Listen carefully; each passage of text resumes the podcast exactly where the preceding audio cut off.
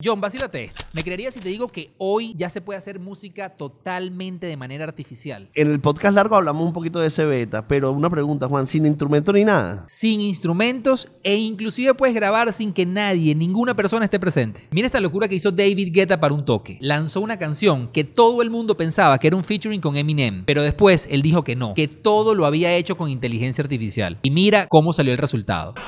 This is the future rave sound. I'm getting lost in an underground. ¿Cómo hizo eso? Utilizó herramientas como ChatGPT y FakeU para crearlas. A la primera herramienta le pidió una letra al estilo de Eminem y a la segunda le dio esta letra para que la interpretara como él. Una locura. Eminem no lo puede demandar algo así por usurpación de personalidad. David Guetta lo hizo como un experimento. Además dijo que no lo va a publicar ni nada. Esto abre puertas para muchísimas cosas nuevas. ¿Tú te imaginas en un futuro alguien que haga un tema era featuring con inteligencia artificial con Michael Jackson? O cosa más fuerte. Como una inteligencia artificial que haga regresar a Sandy Papo.